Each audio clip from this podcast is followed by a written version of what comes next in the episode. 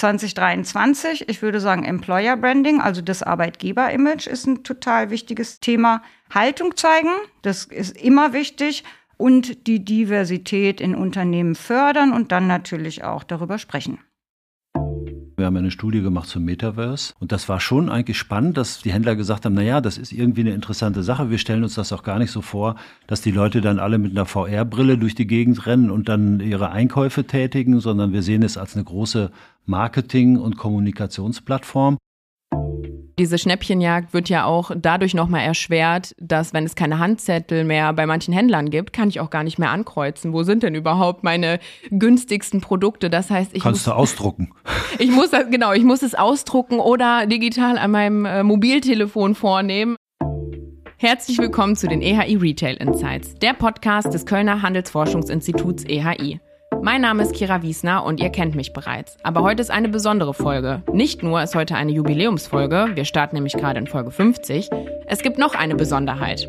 Wie einige von euch vielleicht schon mitbekommen haben, wird es ab Januar ein neues Podcast-Team geben und das stelle ich euch heute vor. Uns interessiert, was die Menschen, die im Handel arbeiten, bewegt. Woran wird gerade gearbeitet? Was sind aktuelle Trends? Wie sieht die Zukunft des Handels aus und was sind Painpoints? Dafür sprechen wir mit unseren Gästen über aktuelle Projekte. Zu uns kommen MitarbeiterInnen aus Handels- und Dienstleistungsunternehmen und unsere KollegInnen aus den Forschungsbereichen. Bevor ich unsere heutigen Gäste vorstelle, möchte ich mich bei unserem Supporter des Monats bedanken, Relex. Mit Relex optimieren Händler und Hersteller ihre Supply Chain und Handelsplanung. Konfigurieren statt programmieren heißt es, was schnelle Innovationen ermöglicht. Das macht Unternehmen auch in unsicheren Zeiten anpassungsfähig und resilient. Im letzten Jahr hat meine Kollegin Caroline Martens in Folge 9 mit Michael Gerling auf das Jahr 2021 zurückgeblickt. Was sich seitdem verändert hat und wo die Reise uns vielleicht im nächsten Jahr hinführt, darüber spreche ich heute mit Michael Gerling, Geschäftsführer des EHI und Ute Holtmann, Leiterin der PR. Herzlich willkommen, ihr beiden.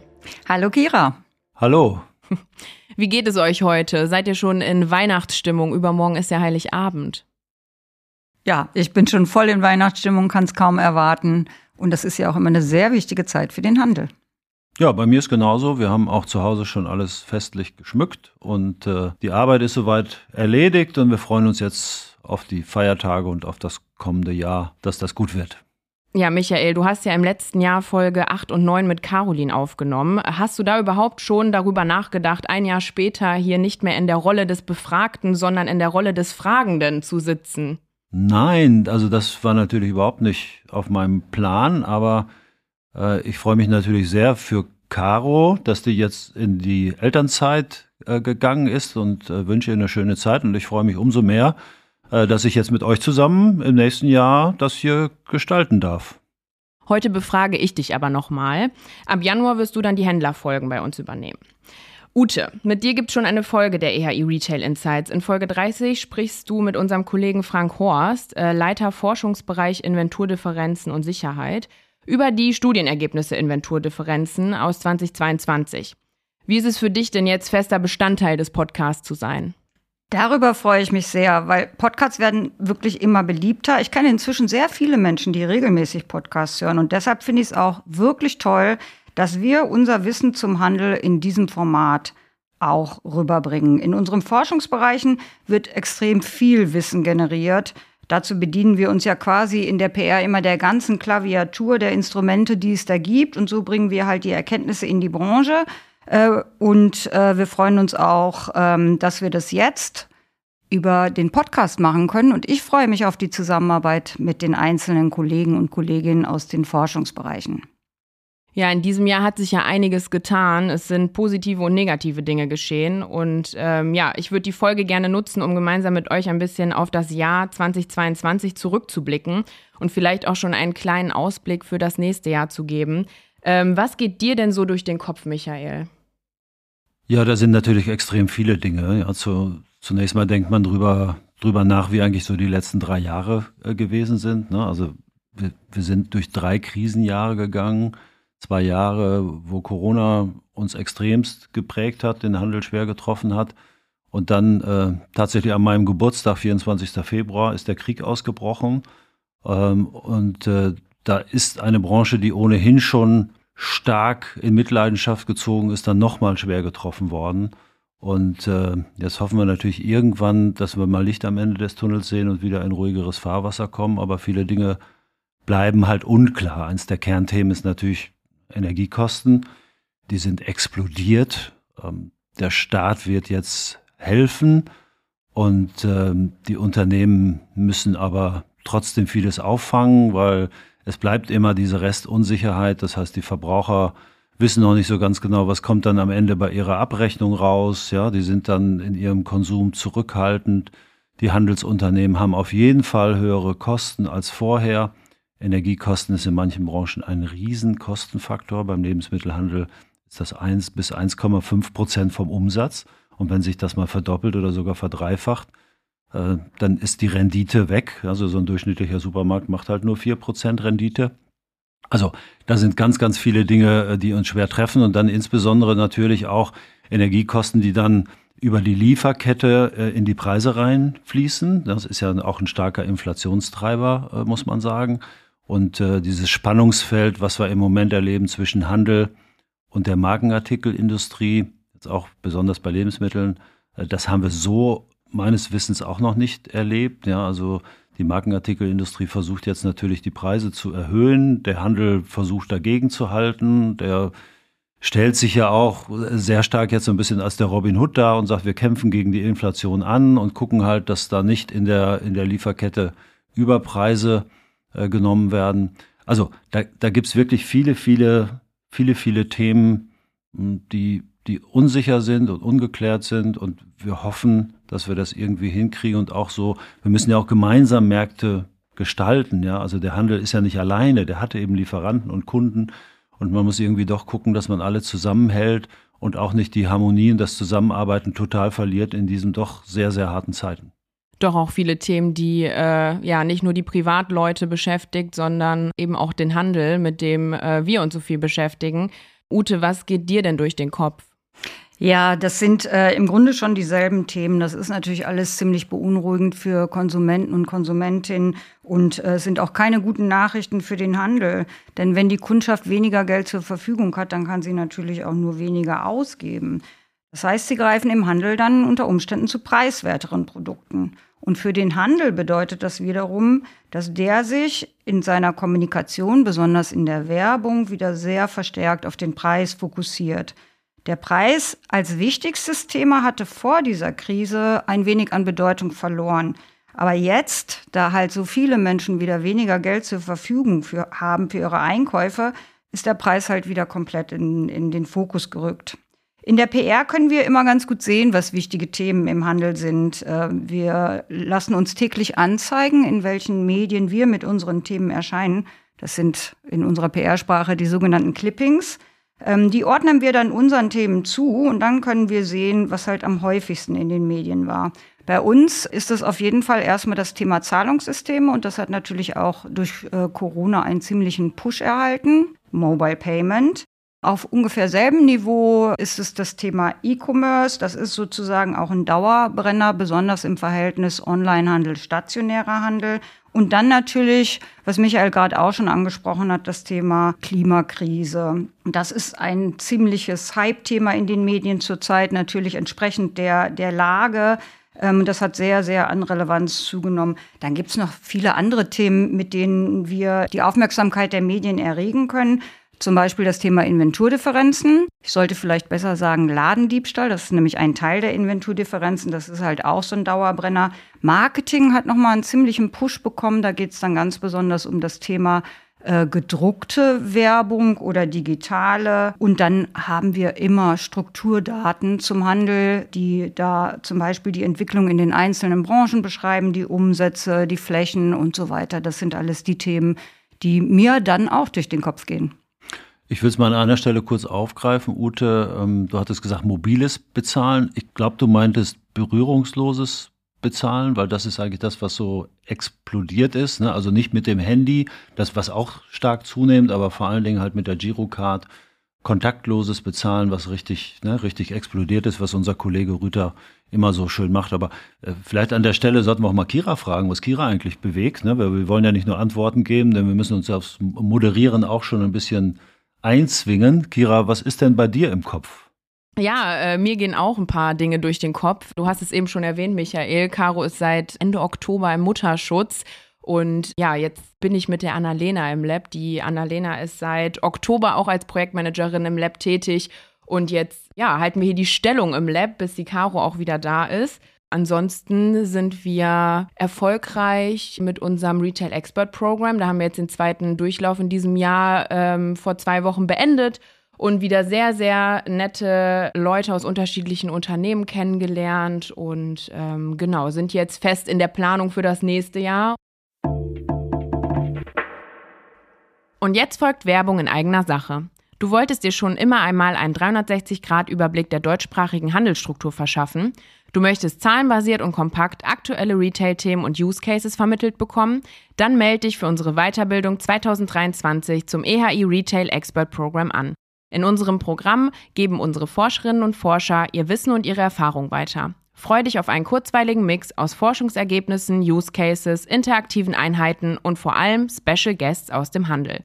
Impressionen bisheriger Alumni, Schedule, Speaker und Anmeldung unter ehi-lab.org/learning. Ja, wir haben eben schon kurz drüber gesprochen. Die Dinge, die den Handel bewegen, bewegen uns ja auch privat, weil wir sind auch Privatkunden. Und ähm, genau, Michael, da würde mich mal interessieren, welche Veränderungen nimmst du denn an der Schnittstelle zum Kunden wahr? Ja, das das ist schon enorm, was da im Moment passiert. Ne? Also wir, wir haben ja gewisse Verschiebungen gesehen in der, in der Corona-Zeit. Da war es halt so, dass Konsumenten eben sehr stark ihre Einkäufe auf eine Einkaufsstätte konzentriert haben. Das heißt, sie sind dann früher vielleicht erstmal zu einem Discounter gegangen, dann zu einem Drogeriemarkt und dann zu einem Vollsortimenter und dann hat man sozusagen in der Corona-Zeit gesagt, naja, ich will nicht so viel Kontakt haben, ich gehe jetzt nur noch in ein Geschäft, kaufe alles da. Haben wir wirklich massiv gesehen, dass die durchschnittlichen Einkaufsbeträge in allen Branchen ähm, des Handels tatsächlich sehr stark gestiegen sind. Und jetzt schlägt das gerade vollkommen um, ja, in diesem Jahr. Jetzt geht es auf einmal in Richtung Schnäppchenjagd. Ute, du hast das Thema Preis ja vorhin auch schon mal so schön erwähnt. Jetzt ist auf einmal wirklich so, dass die Leute sagen, naja, ich gehe jetzt lieber in mehrere Läden und gucke halt, dass ich überall die günstigsten Sachen zusammenkaufe, was natürlich einen erheblichen äh, Druck auch entfaltet auf, auf die Händler. Wir sehen auch ganz klare Verschiebungen, also von der Marke äh, zur Handelsmarke hin von, von sehr hochwertigen Produkten, also auch gerade in diesem ganzen Nachhaltigkeitsbereich, Charity-Bereich, Bio-Bereich, ja, wo die Leute einfach sagen, dafür reicht im Moment mein Budget nicht mehr und äh, sie, sie gehen jetzt auf andere Produkte und kaufen anders ein und der Handel muss sich irgendwie drauf einstellen. So, dann war die ganze Unsicherheit vor dem Weihnachtsgeschäft, ja, da wussten wir ja auch noch nicht, läuft das jetzt gut, wie stark müssen wir uns bevorraten. Also das ist eine ganz, ganz große Herausforderung. Das ist ja auch so, dass die ganzen Techniksysteme da nicht mehr so richtig funktionieren, ja, weil früher hat man einfach mit, sag ich mal, mit historischen Werten gearbeitet, ne, wo man gesagt hat, ja, wir wissen so ungefähr, wie Nachfrageverläufe sind. Und jetzt ist halt alles durcheinander geschmissen, ändert sich in sehr, sehr kurzer Zeit. Das ist halt schon ein großes Thema, sozusagen von der Nachfrageseite, äh, was auf den Handel zukommt. Auf der anderen Seite gibt es eben auch diese großen Umwälzungen wie tritt der Handel mit seinen Kunden in Kontakt und in Verbindung. Und da ist natürlich auch viel passiert. Ne? Da haben wir auch in der, muss man jetzt auch ein bisschen länger zurückgucken, haben wir natürlich auch in Corona gesehen, ja. Da haben gerade so kleine Händler, die haben immer gedacht, ja, ich kenne ja den Kunden und sagt dann, hallo Kira, hallo Ute, schön, dass ihr wieder in meiner Buchhandlung seid. Und dann war die Buchhaltung geschlossen. Und dann haben wir gesagt, naja, wie komme ich denn jetzt an den Kontakt zu Kira und Ute? Ja, da haben dann viele Unternehmen gemerkt, wir haben gar keine Verbindung und da ist jetzt äh, viel passiert. Und viele Unternehmen haben in dieser Zeit auch Grundlagen dafür gelegt, ihr Marketing jetzt anders zu machen. Nicht mehr so printbasiert, ne, mit Handzetteln in jedem Briefkasten und großen Streuverlusten, sondern tatsächlich mit direkten Kontakten auf digitalen Wegen. Und das war natürlich ein Paukenschlag in diesem Jahr, muss man sagen, dass die Rewe dann gesagt hat, wir werden Mitte 23 dann komplett aus dem Handzettel aussteigen. Äh, bei Obi und Kick hatten wir das vorher auch schon gesehen. Und äh, für uns war das ein ganz spannendes Thema und wir haben ja selbst dann auch ein großes Szenario-Projekt gemacht, ne, was unsere Kollegin Marlene Lohmann mit einem Team von Händlern und Partnern äh, aus der Branche dann äh, zusammen aufgesetzt hat. Also da tut sich viel in beiden Richtungen, sowohl was nachgefragt wird, wie auch im Hinblick, wie kommunizieren wir zukünftig mit den Kunden und da geht die Digitalisierung schon weiter voran, ja. Diese Schnäppchenjagd wird ja auch dadurch nochmal erschwert, dass wenn es keine Handzettel mehr bei manchen Händlern gibt, kann ich auch gar nicht mehr ankreuzen. Wo sind denn überhaupt meine günstigsten Produkte? Das heißt, ich kannst muss, du ausdrucken. Ich muss das genau, ich muss es ausdrucken oder digital an meinem äh, Mobiltelefon vornehmen. Äh, das ist mir gerade noch dazu gekommen, als du das mit der Schnäppchenjagd gesagt hattest. Ähm, weil das, glaube ich, schon viele gemacht haben. Einfach im Zettel angekreuzt, im Handzettel, ähm, ja, hier die Milch ist heute besonders günstig bei Händler XY. Ute, was äh, hast du zu ergänzen? Welche Veränderungen nimmst du vielleicht aus Sicht der PR bei der Schnittstelle zum Kunden wahr? Ich würde ganz gerne noch mal das Thema Omnichannel erwähnen. Das ist ja auch ein wichtiges Thema. Ähm, der stationäre Handel, Michael hat das gerade auch schon mal erklärt, versucht natürlich Touchpoints, das heißt Schnittstellen zum Kunden zu schaffen. Das ist zum Beispiel so, dass der Kunde, die Kundin im Geschäft eine Bluse, wenn sie nicht in der richtigen Größe vorrätig ist, gleich vom Geschäft aus online bestellen kann und das wird dann entweder ins Geschäft geliefert, zu einer Abholstation oder zur Kundin, zum Kunden nach Hause und viele solche Services. Das heißt also, das sind alles Services, die das Einkaufserlebnis für die Kundschaft noch schöner machen und die dem Handel natürlich auch ein gewisses Wissen über seine Kundschaft zuspielt, sodass der Handel sich dann auf die, die Bedürfnisse äh, einstellen kann. Ansonsten würde ich ähm, noch mal gerne darauf eingehen wollen, dass es inzwischen ja auch sehr viel mehr Kanäle gibt, die der Handel nutzen kann, um mit seiner Kundschaft in Kontakt zu treten. E-Mail ist ja nun schon ein Klassiker, aber es gibt ja auch sehr viele soziale Medien. Äh, da ist natürlich Instagram dazugekommen seit einiger Zeit, dass der Handel ganz rege nutzt. Äh, manche Unternehmen setzen schon auf WhatsApp-Werbung. Also das heißt, dieser gedruckte Handzettel, der wird sich irgendwie ins Netz verlagern. Der, der wird immer noch seinen Weg zur Kundschaft finden. Von daher denke ich, die einzelnen Branchen werden sich irgendwie darauf einstellen. Gedruckt oder Printwerbung ist ein bisschen branchenabhängig. Klassischerweise ist der, der Lebensmittelhandel und der Discount da eher so ein bisschen, bisschen geneigt, noch zu drucken. Aber wir haben ja gerade schon gehört, es gibt ja auch einige Beispiele dafür, äh, wer da jetzt schon ausgestiegen ist.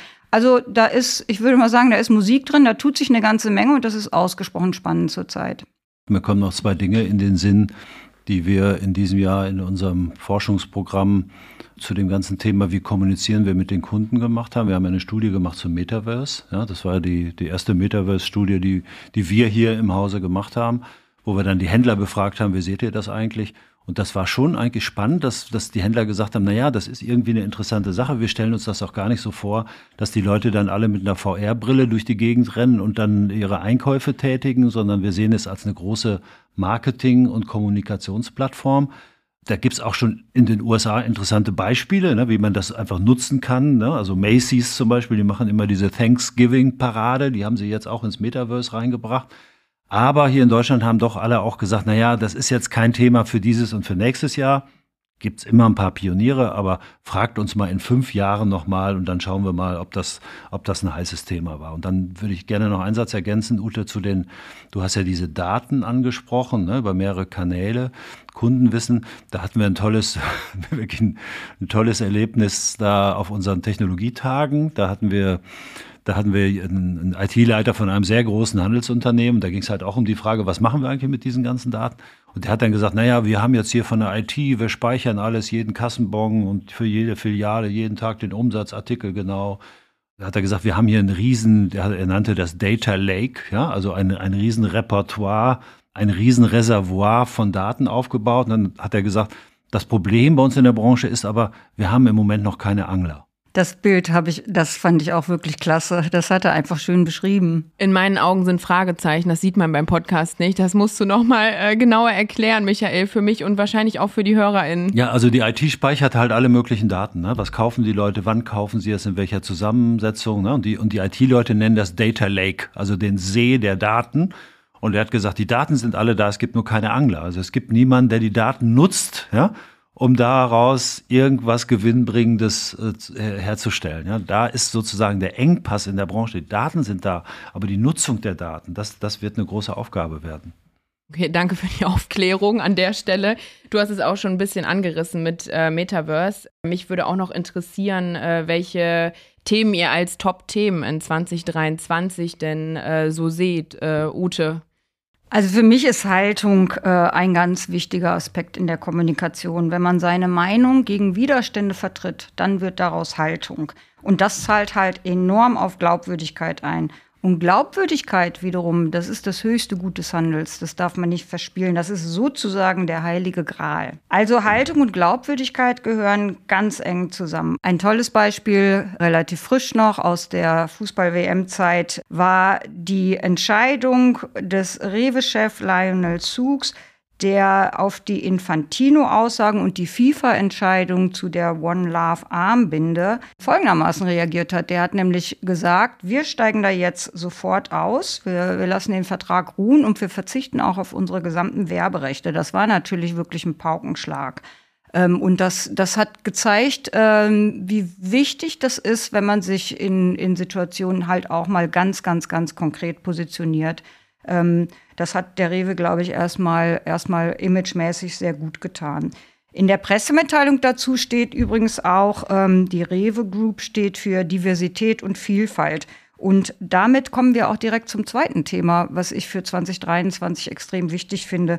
Das ist nämlich das Thema Diversität. Unsere Gesellschaft ist vielfältig und Unternehmen wollen dementsprechend alle Menschen erreichen. Das heißt also, ähm, dass sie sich auch genauso zeigen müssen. Offen, tolerant und äh, vielfältig. Und besonders in den Zeiten, in denen wir diesen, diesen harten Personalmangel haben, wie das im Moment der Fall ist, äh, ist es natürlich noch mal deutlich wichtiger geworden.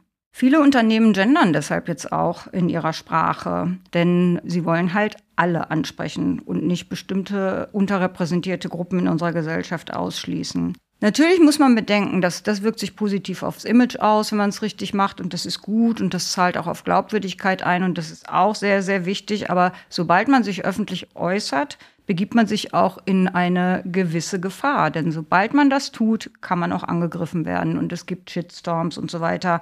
Die selbstbewussten Händler, die nehmen das in Kauf und die zeigen trotzdem wirklich eine klare Haltung zu ihren wichtigen Themen. Und das, das muss ich sagen, finde ich dann auch immer am überzeugendsten. Das heißt also für mich, ich fasse das jetzt noch mal ganz kurz in drei Stichworte zusammen. 2023, ich würde sagen Employer Branding, also das Arbeitgeber-Image ist ein total wichtiges Thema. Haltung zeigen, das ist immer wichtig und die Diversität in Unternehmen fördern und dann natürlich auch darüber sprechen. Ja, zu dem Thema Diversität habt ihr ja auch eine Umfrage äh, in der PR gemacht und dazu hören wir deine Ergebnisse oder eure Ergebnisse äh, im Januar. Also schaltet gerne am 5. Januar ein dann zu der Folge, wo die Ergebnisse der Diversity-Umfrage aus der PR ja berichtet werden. Ähm, ja, Michael, was sind denn so die Top-Themen, die du in 2023 verordnen würdest? Ja gut, in der Branche gibt's halt natürlich unendlich viele Themen. Ich würde es vielleicht mal ein bisschen anders angehen an der Stelle. Ich, ich glaube, wir, wir müssen auch jetzt als Unternehmen halt gucken. Ne? Das, wir haben ja auch schon eine Menge Menschen, die jetzt für uns arbeiten in der gesamten Unternehmensgruppe. Und ich glaube, wir müssen schon auch gucken, dass in so einer unsicheren Zeit wir hier irgendwie auch ein sicherer Hafen sind. Ja? Also, dass wir den Leuten auch wirklich helfen, durch die Probleme durchzukommen, ne? die auch äh, finanziell äh, auf sie zukommen getrieben durch die, durch die Inflation, dass wir Stabilität bieten, dass wir auch das Team irgendwie wieder zusammenbringen. Da hat sich natürlich in Corona auch viel verändert. Natürlich werden wir nie wieder alle fünf Tage im Büro arbeiten, ja, aber trotzdem ist es ja wichtig, dass wir irgendwie unseren, unseren sozialen Zusammenhalt hier äh, fördern. Habe ich gefreut, dass wir dieses Jahr wieder ein Sommerfest machen konnten und dass wir halt solche Begegnungen wieder ermöglichen. Und ich glaube, wenn wir das eben schaffen, dass, dass wir sozusagen ein gutes Unternehmen sind mit, mit sinnvollen Aufgaben für die Menschen und, und ein stabiles Umfeld bieten können, dann werden wir eben auch in der Lage sein, Dinge zu produzieren, die dem Handel dann wieder nützlich sind. Ne? Also auch da Sicherheit zu geben über extrem gute Daten, die wir sammeln, wenn wir die Händler befragen, hohe Qualität reinzubringen, äh, Verlässlichkeit, Seriosität. Und ich, ich glaube, das sind schon so ganz, ganz wichtige Dinge. Und dann können wir den Händlern hoffentlich dabei dabei helfen, ihre Aufgaben zu lösen. Ja, also was, na, Ute, du hast das Thema Personal angesprochen. Ja, es werden halt in den nächsten zehn Jahren sechs bis sieben Millionen Menschen sozusagen aus dem Arbeitsmarkt verschwinden, ne? weil wir die haben dieses Generationenthema, die Älteren, ja, bis zum Jahrgang 64 hatten wir sehr geburtenstarke Jahrgänge, die jetzt irgendwann alle in Rente gehen in den nächsten Jahren, da kommen dann wenig nach. Wir sehen das ja jetzt schon an den Öffnungszeiten in der Gastronomie, wir müssen wir nur hier in unserem Blog gucken, Mittagstisch gibt es hier schon gar nicht mehr und ne, die meisten haben auch nur noch wenige Tage in der Woche geöffnet. Das ist natürlich für viele im Einzelhandel genau genauso ein Thema. Da werden wir sicherlich nicht nur an dem Thema Reputation äh, arbeiten, sondern auch an dem Thema, wie kann man Arbeit effizienter machen. Da haben wir viele Projekte dazu Self-Checkout-Bereich. Wir sind letztes Jahr mal begonnen, die Arbeitsprozesse mal etwas näher zu, äh, zu analysieren. Äh, wir haben viele Dinge in Sachen Klimaneutralität. Äh, das wird jetzt natürlich nochmal beschleunigt und es ist wirklich, wir hatten ja gerade eine Veranstaltung dazu, toll zu sehen, wie große Unternehmen sehr klare Pläne haben, wo sie im Jahr 2035 oder im Jahr 2040, manche 2050 stehen wollen. Und zwar nicht nur für das, was sie selber machen, sondern in der Verantwortung für die gesamte Lieferkette. Ja, was, was wirklich beeindruckend ist, der Handel leistet da einen großen Beitrag. Wir sehen das ja auch im, im Bereich der, des Energieverbrauches äh, durch unsere Studien. Da ist schon viel passiert und da wird noch mehr passieren. Und da werden wir unseren Beitrag natürlich äh, leisten. Und wir hoffen natürlich, Ute, dass wir auch immer Haltung ja, dass wir immer Haltung zeigen. Also wir haben unsere offiziellen Fußballnachmittage bei den EHI-Konferenzen in diesem Jahr auch gestrichen. Das war immer so ein fester Punkt bei uns. Ne? Also nach der Konferenz ist gemeinsames Fußballschauen. Also da gibt es sicher viele Gelegenheiten, wo wir uns dann auch äußern können. Und ich denke, das werden wir auch machen. Ich hoffe, dass wir damit der Branche insgesamt in ihrer Wahrnehmung, in der Öffentlichkeit, aber auch in ihrer eigenen Entscheidungsfindung dann helfen können. Ja, ich bin auf jeden Fall gespannt, welche Themen den Handel im nächsten Jahr bewegen werden und äh, somit ja auch uns als EHI. Ja, ich sage danke, dass ihr meine Gäste wart, bevor ihr ab Januar ja dann selber Gäste empfangen werdet. Und ich freue mich auch auf die Zusammenarbeit mit euch im neuen Podcast-Team. Ich gehe jetzt, glaube ich, noch ein Glühwein trinken. Äh, kurze Anekdote dazu. Der Glühwein ist 50 Cent teurer geworden durchschnittlich zu den vergangenen Jahren. Ich werde trotzdem eintrinken und ähm, ja, wünsche euch schon mal ein frohes Fest und allen HörerInnen natürlich auch einen guten Rutsch ins Jahr 2023. Ja, Happy New Year. Vielen Dank, Kira. Das hat Spaß gemacht, wie immer. Und äh, ich nutze es auch, um allen nochmal ein ganz schönes Weihnachtsfest zu wünschen. Das war Folge 50 der EHI Retail Insights. Abonniert unseren Podcast und erfahrt so, wann es neue Folgen gibt. Special Thanks gehen wie immer an unsere technische Produktion Philipp Lusensky. Ihr habt Fragen oder wollt auch mal vor dem Mikro mit uns sprechen? Unsere Kontaktdaten findet ihr in den Show Notes. Schreibt uns gerne eine Mail oder eine Nachricht auf LinkedIn. Auf bald, euer Podcast-Team.